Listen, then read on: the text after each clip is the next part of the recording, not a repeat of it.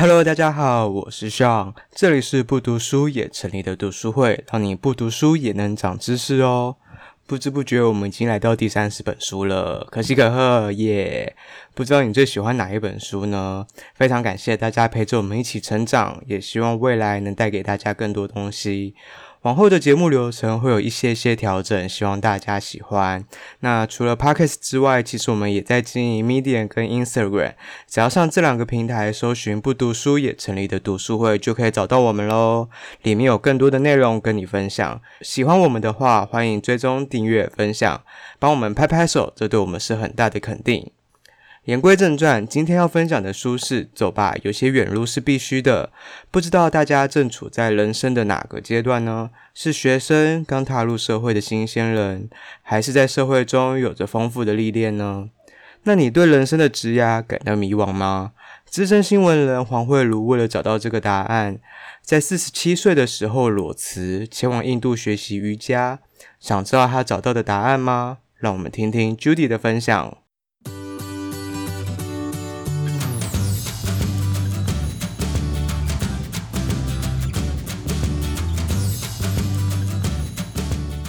我今天要介绍的书叫做《走吧，有些远路是必须的》，然后它作者是黄慧茹。黄慧茹她是就是康健杂志的前总编辑，然后他在康健杂志就是从记者一路就这样做到总编辑，总共做了十八年。可是就是在他已经当上总编辑，然后四十七岁，就是快要五十岁的那一年。他就决定裸辞，就是他也没有跳去任何媒体什么，他就离职，然后跑去印度学瑜伽。之后他就开始当瑜伽老师，这样。然后这本书就是讲述了他整个学习的过程，跟他那时候最一开始为什么要辞职。然后他跑去印度瑞士凯诗学习考瑜伽师资班这一整个月的过程，还有他毕业后可能去印度其他地方游历，然后最后他回台湾面对他自己的职业选择，他的一些反思这样。然后就是这本书对我来说，它可以是游记，然后其实他也在里面就是也。用他自己的方式去诠释了一些印度的瑜伽哲学，就还蛮好懂的。然后你也可以把它当做工具书，因为它里面就有还蛮大一大段是介绍说啊，如果你要去那个瑞士凯诗学打呃考瑜伽老师的话，你可能要做哪些准备？那它的过程大概是怎么样？那这本书其实是在二零一八年年底的时候，我的一个好朋友送给我的，因为那时候我就是已经。几乎快要确定离开媒体，然后我就媒体就离开后，我就跑去那个泰国玩一个月嘛。然后因为我之前有就是陆陆续续有在上瑜伽，那可能就是这个原因。然后刚好这个这个也是一个媒体人在讲他离职去考瑜伽的故事。然后刚好那时候我朋友就送给我，可是就是其实那时候我看的时候就没有什么太大的感触，就是把它当一个游记在看而已。因为那时候我其实就从泰国回来后，我已经有确定的一个工作了，所以我的心里就是整个是非常踏实的。就我去玩，就真的是去玩，我没有那么多的不确定感或什么。但这次就是再把它拿出来看，我就觉得天哪，就是他写的真的太好了吧！就他这里面他自己很多心境的转折，我都觉得嗯，就是很就是终于能够理解可能那些。就是焦虑不安啊，到底是从哪里来？然后他为什么在旅游的途中就是会反思这些事情？这样。然后另外一个，我觉得可能如果你就是可能现在工作很稳定或者生活很美满，你可能不会有这些感触的话，另外一个我觉得这本书可能可以学习的地方就是它的叙事跟写作手法，因为我觉得他就是真的不愧是媒体人，因为其他就是每一篇都是很简单的故事，他的所见所闻，你放在网络上可能就是一篇游记这样而已。可是他就是结合他自己的游记跟瑜伽嘛，因为他去学瑜伽，然后他用印度瑜伽哲学里面七个脉轮的，呃，把它串成七个章节，所以每一呃每一个脉轮都是各篇的主轴，然后他就会写下自己的一些心情啊，或者是从中获得的人生功课这样。然后脉轮大家应该都有听过吧？对，就七脉轮，就可能有在就是接触一些灵性或者是瑜伽人，应该都有听过。我自己理解，它是有一点像中国气气功。我自己理解啦，我觉得它有点像这样的概念。它就是会讲说，人体就是有七个中枢这样，然后它每一个脉轮都会掌管呃某一些器官跟你的情感，然后它 就是。如果有看，其实有看《火影忍者》的，应该就会知道麦伦，因为他的 对，他的英文就是查克拉。对啊，他的英文就是查克拉。查克拉，七大查克拉，可能吧？我我是没有看，我不知道《火影忍者》里面到底怎么演的。螺旋丸，螺旋丸什么？我谁知道啊？所以查克拉什么是一种气吗？就是一种气。哦，对啊，那那能量。对对对，那应该就是就是一 就是从这取材的概念这样。然后他就是他第一章就从那个第一脉轮就海底轮开始讲嘛，然后我我快速讲一下，他可能这七章，因为总共有七个。下往上。对，他是从底下，他就是一呃到一二三，从海底轮、腹轮到脐轮那边比较掌管的是我们所谓人的生存的本能，身体上面的。那你从心轮可能往上开始，就会比较去跟我们的一些心灵啊，或者是神性方面 有所连接。我的理解是这样，对，这个这个好像还蛮深奥的，我也还在刚接触当中。然后第一脉轮，因为海底轮它代表是我们生存的本能嘛，那这个脉轮它的目标就是希望我们能够重新去找回跟身体的连接，然后感受身体。所以它这章节它主要就是描述说他在媒体做了。这么可能将近二三十年，他的压力真的爆表了，就是可能头痛啊，然后什么肩膀紧，就是每天都这样。可是他一直那时候一直想说他要去考瑜伽老师，可是就是因为工作缘故，他就一直耽搁，会想说啊不行啊，因为他身为总编辑，可能假日还要帮忙看稿什么，所以就一直没有去做这件事。然后就知道他四十七岁的时候，当然是因为压，呃，身体的压力是一个很大的原因。那后来他好像说他发生了一些人事问题，所以就是引爆他决定就是要离职去学瑜伽。然后我那时候就在看到那这一篇的时候，我那时候就在 IG po 了一篇文章，就是他的那个摘录啦。他就写说害怕平庸，害怕不够优秀，不够努力，不够聪明，不能与时俱进，竞争高压飙速的生活是现代媒体人的写照。然后我就 po 了这篇，我就说啊，就是就是可能身为前记者也是心有戚戚焉。就其实一大人就密我，他说哎、欸，用在用对，他说什么设计圈好像也是，然后也说什么哎，其实行销产业也是这样。然后后来我就觉得，嗯，其实有在好好工作的人应该都是这样，就是对，可能没有这种感受，就是会对 还不够努力，薪水小对。对，可能是薪水小偷。然后，因为他这边还有写一句，他就说，即使是你的情绪跟身体都面临这样的情况，但你会觉得这是理所当然。就是你在工作当下，我觉得，嗯，好像真的是这样。然后再来就是，还有他这边提到一个，就是他有讲到一个瑜伽八戒里的第一支持戒的概念。持戒就是你如果想要成为一个瑜伽士，你必须遵守的戒律，它叫做不伤害。然后那种我看就觉得，哎，不伤害应该就是不是指可能像佛教说什么不要杀生啊，不要吃肉之类？但其实不是，诶，他就不伤害，我觉得还蛮酷的。他就指你就算伤害自己，其实也是伤害一种。然后里面就是描述说，其实像假如我们可能身体受伤了，哪里割伤什么，我们不会再拿一把刀一直去捅，说 我想要看他到底可以捅多深。可是我们往往就是如果心里受伤了，我们却会一直。就是让自己活在更负面的情绪，然后一直对待自己的心，然后我觉得嗯，真的说得很好，就这时候还蛮有感触的。然后到第二脉轮生殖轮，生殖轮是主管情感和性欲，它就是也跟我们人的创造力和接纳有关。然后我去查，就是一些解释，他是说我们现代人可能常常要因为符合社会的普世价值观。而去迷失自己的时候，就会导致第二脉轮失衡。这样，它其实这个都还有对应一些器官，就你失衡的时候，可能就会导致你身体某方面比较不好什么的。然后这张它主要描述的就是他在印度看到，就是印度整个社会就是乱糟糟，然后大家都很随性的过生活。他就从呃这些他遇到的事去反省，他以前总是希望所有的事情都在他的掌控之下。他就说他呃某一天走在路上，然后就遇到一个中国来的女生，他就随便跟她聊了几句，就决定跟那个中国女生去参加什么宝莱坞的课程，然后就开始跳舞。然后他就说那个老师就是也很随性，就永远他没有一套就是完整的舞蹈课，他就是你去啊，就说哎我们今天要跳什么，然后就开始跳这样。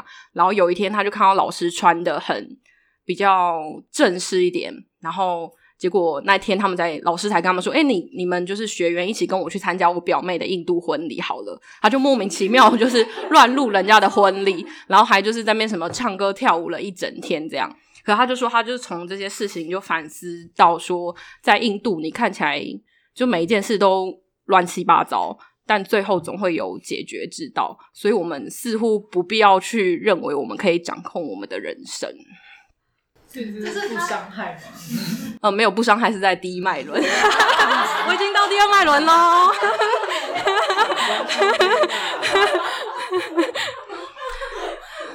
好，他的意思是说，他看他观察印度人这样子看这些事情，所以就是我们可以不要一定要要求有一个结果或是方向，就是顺其自然的意思。对，他反思他自己啊，因为他就是说他以前就是会掌控所有事情的那种人。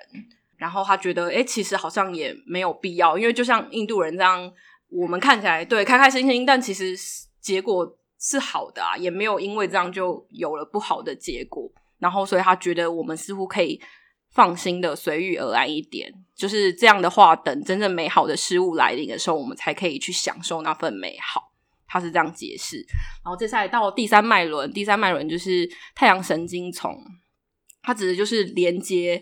我们社会家庭教育所养成的个人力量，它就是指一个人的意志和信念啦。然后它会影响一个人你怎么去融入这个社会和世界能力。所以他这章主要就是描述他真正在上瑜伽师资班后，可能跟老师同学的互动。然后我觉得这师资班真的很可怕。我念一下，他就是五点四十分起床，只能喝一杯茶，然后六点半到七点半就开始上那个 Hatha Yoga。应该有人有上哈达，我觉得很累哎，累超累，我觉得超对啊，是很他会流汗，会流汗，对，而且会喘。为什么会喘？他不是都是因为他的动作，他是静态，可是他会有一点人体核心，就是对核心核心，我觉得有点像在重训，我自己觉得啦，对，可能我运动量比较不足，我觉得有点像在重训，对，然后就做一个小时，然后七点半之后要再做一个小时的呼吸法。然后呼吸完后，你九点才可以吃早餐。可是早餐好像就是也是可能一杯什么东西这样而已。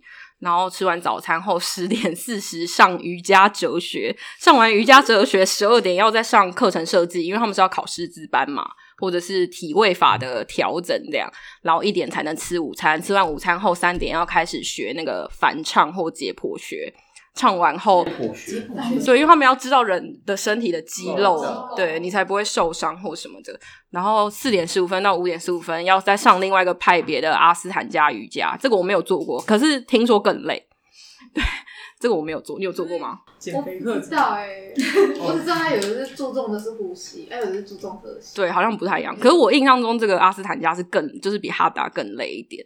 然后六点到七点就是做完瑜伽后要静坐一个小时，然后七点到八点就是就吃晚餐，然后他就 对八点才结束，八点结束了。可是他就说结束后，就其实大家根本没有力去观光什么，因为你明天五点又要起床，你就是赶快去睡。然后他里面就描述说，他觉得海军陆战队也没有这个瑜伽师资班操。呃，他有他有没去上课过，可是他是因为好像得那什么，人家叫什么？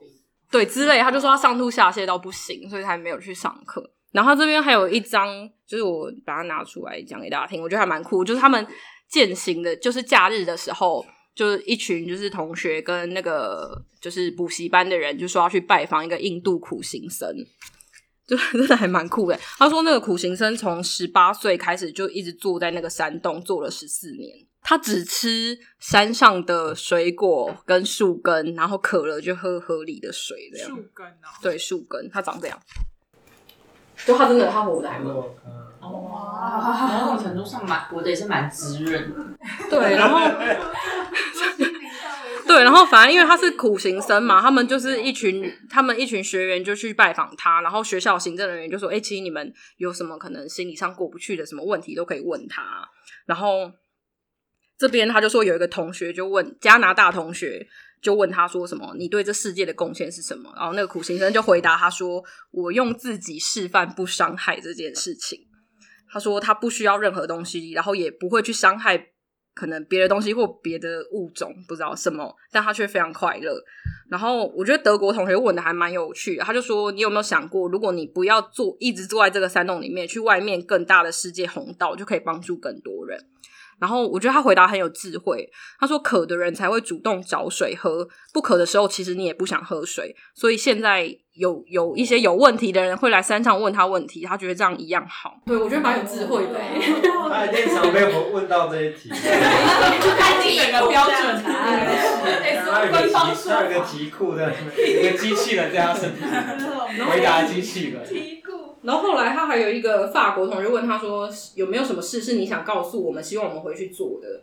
然后他就说他他就拿起就是旁边同学的手机说：“神就像电信公司，手机是每个人。”然后他说：“神性就是晶片，所以意思就是其实每个人都有神性。”他们在上面对这么多，还可以知道电信公司的手机，有多少人上上山去找他？对啊，我就觉得好求知好香啊！他是不是都在上面滑手机？他是不是在上面看影集？他会有 Facebook，他坐在山洞里面。山洞里面是不是有 Netflix？我们很看这种，还可以直播，直播，传教，开直播，他坐在抖苦内，行僧的抖内，现在抖内可以进那群哦。一群住。这段大概就是这样，然后因为作者就说他原本有想要问这个人问题，但他就说他在静坐过程，他的心就已经回答他了，所以对，那他的心到底回答他什么？他在最后才会讲。可是他就说他一就是有两度都想要问，然后后来发现就其实根本不需要问，因为就是对他已经知道答案。然后接下来就到第四脉轮，第四脉轮就是心轮，然后他。它是整个脉轮系统的轴心，掌管的是说我们可能要爱自己、爱别人，然后并且要可以接受被爱，然后你会想要把自己所拥有的东西都尽可能分享出去。这样，这段主要就是在描述说他师资班结束后，他没有立刻回台湾，这样他就跑去一个印度很偏远的海滩，然后每天在那就是静坐跟做瑜伽，但是他觉得非常快乐。然后他这边也有描述一段话，一段他的那个历程，我觉得蛮有趣。他就说他也是，他那时候到那个奇妙的海滩后，他就跟一个原本只是在路上遇到的法国人，然后他们加赖，然后就他们后来到那就开始，然后他们就开始闲聊。然后那个法国人就说他在科技业超过十年，然后就是也也。也赚了蛮多钱，这样。可是后来他就说，他发现科技业不是他的天命，他真正想要做的是科学家，因为科学家是可能他可以去研发一些东西，真正帮助人。然后他去科技业只是为了钱这样而已。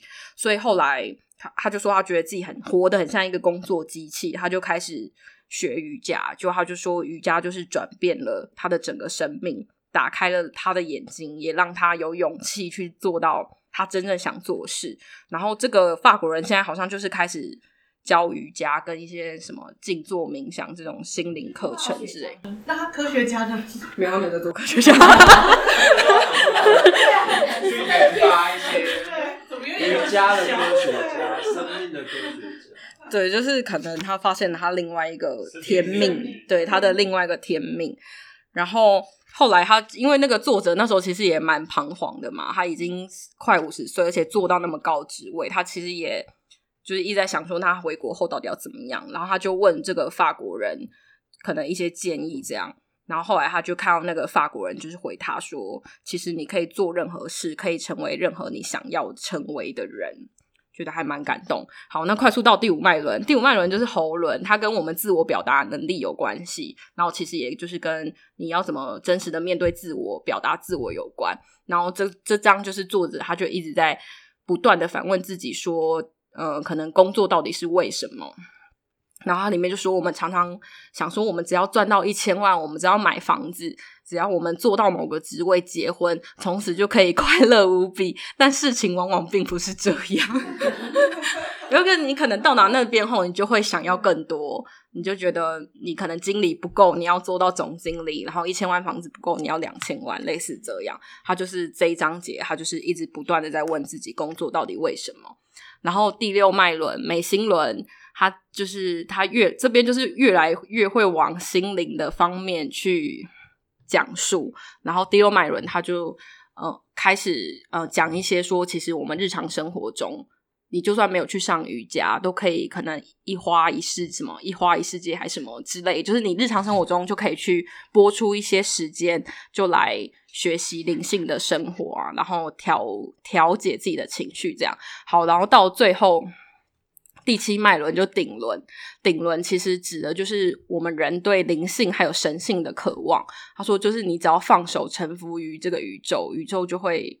可能把你推上一个正确的位置，这个我也还不懂。可是 他就是他这边就讲了，说他那时候去拜访苦行僧的时候，他到底他的内心告诉了他什么答案？他就说那时候其实他心里就告诉他说，他要把他的这段旅程跟所有的启发写下来，所以就才有了这本书的诞生。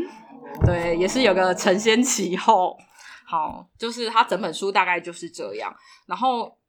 因为我就是自己觉得，可能现在工作状态比较不好，我就觉得它里面讲的一些可能应，他用他自己的理解去阐述的一些印度哲学的观念，我觉得还蛮好理解，也就是还蛮符合自己现在的心境的。对啊，我有认识他是宇宙的第一个声音，音乐，对他好像是一个很有能量的声音，哎，嗯，宇宙第一个声音大爆炸，大爆炸没有声音。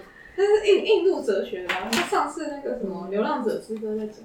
哦，然后他说“嗡”是进入虚空状态时的声音，像那个什么六字真言，不是也什么“嗡嘛呢”？对啊，那个“嗡”是一样吗？吗？嗯，好，我们的分享就到这边。这有一次就是去做做瑜伽，也是是其中一个。然后最后一段说，他就叫我们躺下，就是我去卧具那个，然后他就叫我们躺下，然后他就说，然后就突然灯就关掉，然后他就说放下是最难的事，大家都每次都要练习。然后因为我第一次做瑜伽就好酸，我就这样，然后老师再走下来说。叫我不要乱动，我就躺在那边，你的心灵好像也没有受到什么袭击。好赞哦！以前大学体育课只有两个可以选，就一个球类，一个瑜伽，然后都是早上八点，然后就上瑜伽课，最后就是这个，然后谈时事，然后就下去，然后老师说 睡着也没有关系，然后就是大家全部睡着，对，直接当睡觉，就真的就大家都只是为了就是抢瑜伽课，是为了 要躺在那边睡觉。那我觉得瑜伽很累耶，就我心灵那时候学心灵没有什么成长，但我觉得身体有。我就上过那一堂而已，就好，因为我的筋太硬了，有些姿姿势我都没办法做到。我老师不是都会说尽力就好。对啊，就尽力就好。这好难哦，而且拉久了会拉开。对啊，好像要有一点耐心。就这边酸，凹另外一边就好。对啊。哦，就跟你说不要乱动。对。可能就受伤。最近大学同学就有在讨论那个怎么样冻龄。然后，因为就觉得要算 K 嘛，然后就在观察身边的美魔女，就好像有那种四四五十岁，然后都还很年轻的，都是有在做瑜伽。是哦。对啊。他每一个轮都可以有自己的训练方式吗？还是说？呃，其实可以诶，就是我就是有现在，我现在有开始在网上 Google 一些资讯，像他说你可能哪个脉轮，嗯。不平衡的话，不过网上很多，你就 Google 是什么 YouTube，它就有什么脉轮音乐。他们是说听那个音乐就可以让它慢慢的打开，或者说你去做做，他说做瑜伽也可以让你的脉轮平衡。但这个我还有点不明白。最想要增强哪一个脉轮，或是你觉得现在哪一个脉轮是你缺乏的？现在缺乏、哦，这感觉是追求一个平衡吧，也不是说哪一个特定重要。不是，可是应该会不会有哪一个是？好像会有说，可能是可能你可能假如七个都是平衡，可是可能你眉心轮特别失衡，好像会有这种状况。可是我我也不知道我自己现在到底是怎样，但我觉得我现在应该蛮都蛮失衡的。我自己觉得。听一段吗？这有点，就是。全部都点开啊，然后每个一起播，这金手指啊！但我觉得有时候听这种音乐，晚上听我自己有点害怕、欸。你可以听看看啊。我我有我有听过，它就是那种送播播，对对播的那种。对对对，就是像是哪一个？类似像全脉轮，全脉轮哦全脉轮一次开启。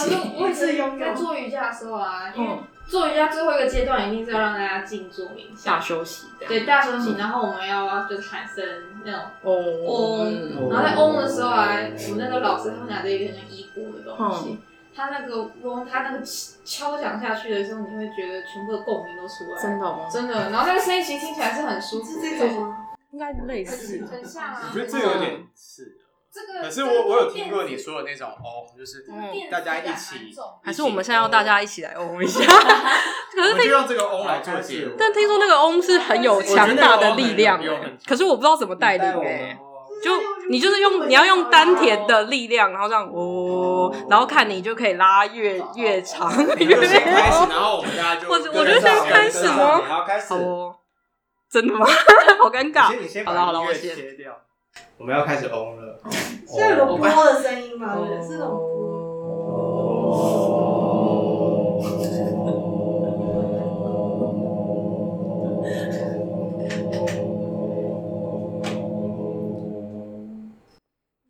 有 Namaste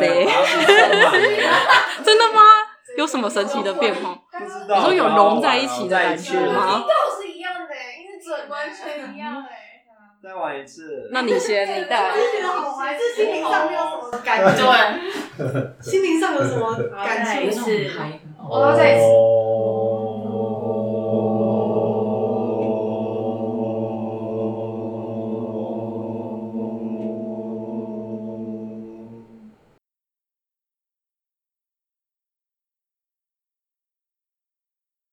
最后的这一声嗡，希望能带给你一丝平静。无论你身处在人生的哪个阶段，都希望你能好好的做自己，好好的过日子，专注在自己身上，回到自己。每个人不必然是练习瑜伽，但每个人都可以回到专注，回到自己，并将自我意志臣服在更大的目的。因为宇宙会护佑，相信生命自有巧妙的安排，不会错过什么，也无需刻意等待。时机到了，就会收到这份礼物。那我们下次见啦，拜拜。